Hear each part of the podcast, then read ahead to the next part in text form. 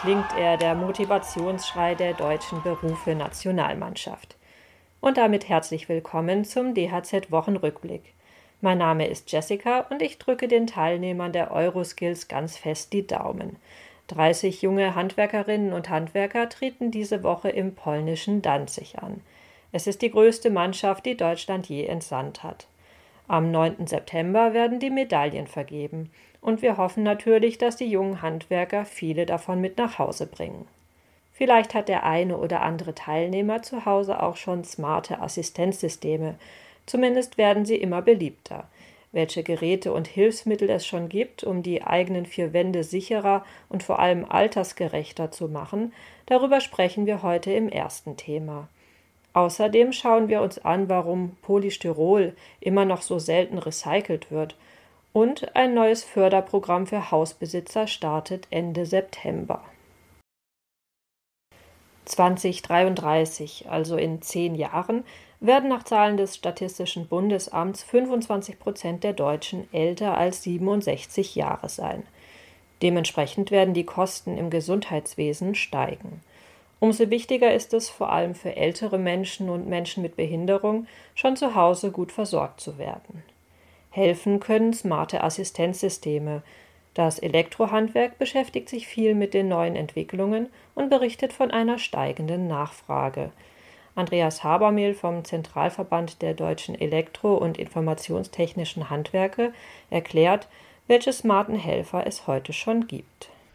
Intelligente Assistenzsysteme in einem Haus wie zum Beispiel ein eingebauter Sensorfußboden, der eine gestürzte Person erkennt, auch Atemluftsensoren, die beispielsweise Blutzuckerwerte feststellen können, oder auch Brillen für Menschen mit Einschränkungen, die durch Kopfbewegungen Funktionen im Haus steuern können, wie beispielsweise Licht an, Licht aus, Tür auf, was auch immer, oder auch einfache Dinge wie Küchenschränke, die sich absenken lassen und so den Menschen Sicherheit, aber auch den Komfort geben.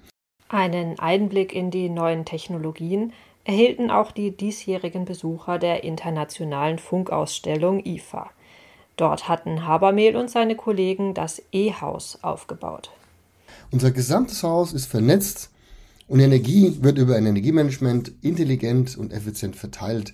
Wir haben aber auch ganz neu jetzt Funktionsmöbel für Homeoffice-Lösungen eingebaut, weil auch das Thema immer mehr in den Fokus rückt und solche Dinge stellen wir im E-Haus den Besuchern vor.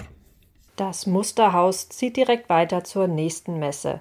Vom 12. bis 14. September ist es auf der EFA in Leipzig zu sehen.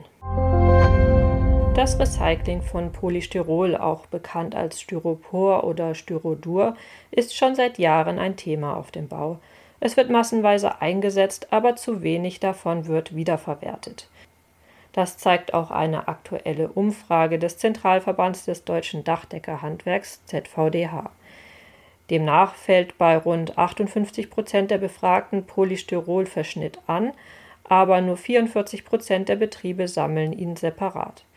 Meine Kollegin Jana Wörle hat mit einem Experten vom ZVDH über die Hintergründe gesprochen.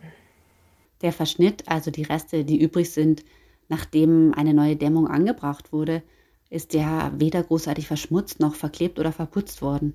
Er kann sehr einfach sortenrein gesammelt werden und in dieser Form ist er dann auch gut recycelbar. Und trotzdem macht es nicht jeder Betrieb. Das liegt mitunter an der Gewohnheit und auch an der Bequemlichkeit.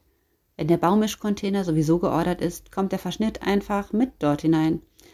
Das getrennte Sammeln kostet Zeit und den Abfall, den müssen die Betriebe auch bei sich selbst in den Räumlichkeiten lagern. Zwar holen die Hersteller den Verschnitt wieder ab, aber eben meist erst dann, wenn eine bestimmte Menge zusammengekommen ist. Neben der Wiederverwertung als Recyclingbaustoff könnten die Betriebe durch das Sammeln des Polystyrols auch Entsorgungskosten sparen, so der Dachdeckerverband. Das Bundesverkehrsministerium will den Kauf von E-Autos und den Ausbau von Photovoltaikanlagen fördern. Daher gibt es Ende September ein neues Förderprogramm. Es richtet sich explizit an Hausbesitzer. Gefördert wird eine Kombination aus Solarstromanlage, Speicher und Ladestation. Außerdem muss ein E-Auto bereits vorhanden oder bestellt sein. Die maximale Förderhöhe erhält man nur, wenn man den Akku des E-Autos auch als Speicher nutzt oder zum Entladen freigibt. Neubauten werden nicht gefördert, Geld erhält man nur, wenn eine bestehende Immobilie umgebaut wird. Wer alle Kriterien erfüllt, kann 10.200 Euro Zuschuss von der KfW Bank erhalten. Der Zuschuss klingt erstmal recht hoch. Bleibt die Frage, wie viele Menschen sich diese Kombination aus Photovoltaikanlage und E-Auto leisten können und dazu noch die anderen Förderbedingungen erfüllen. In diesem Sinne wünsche ich euch ein schönes Wochenende.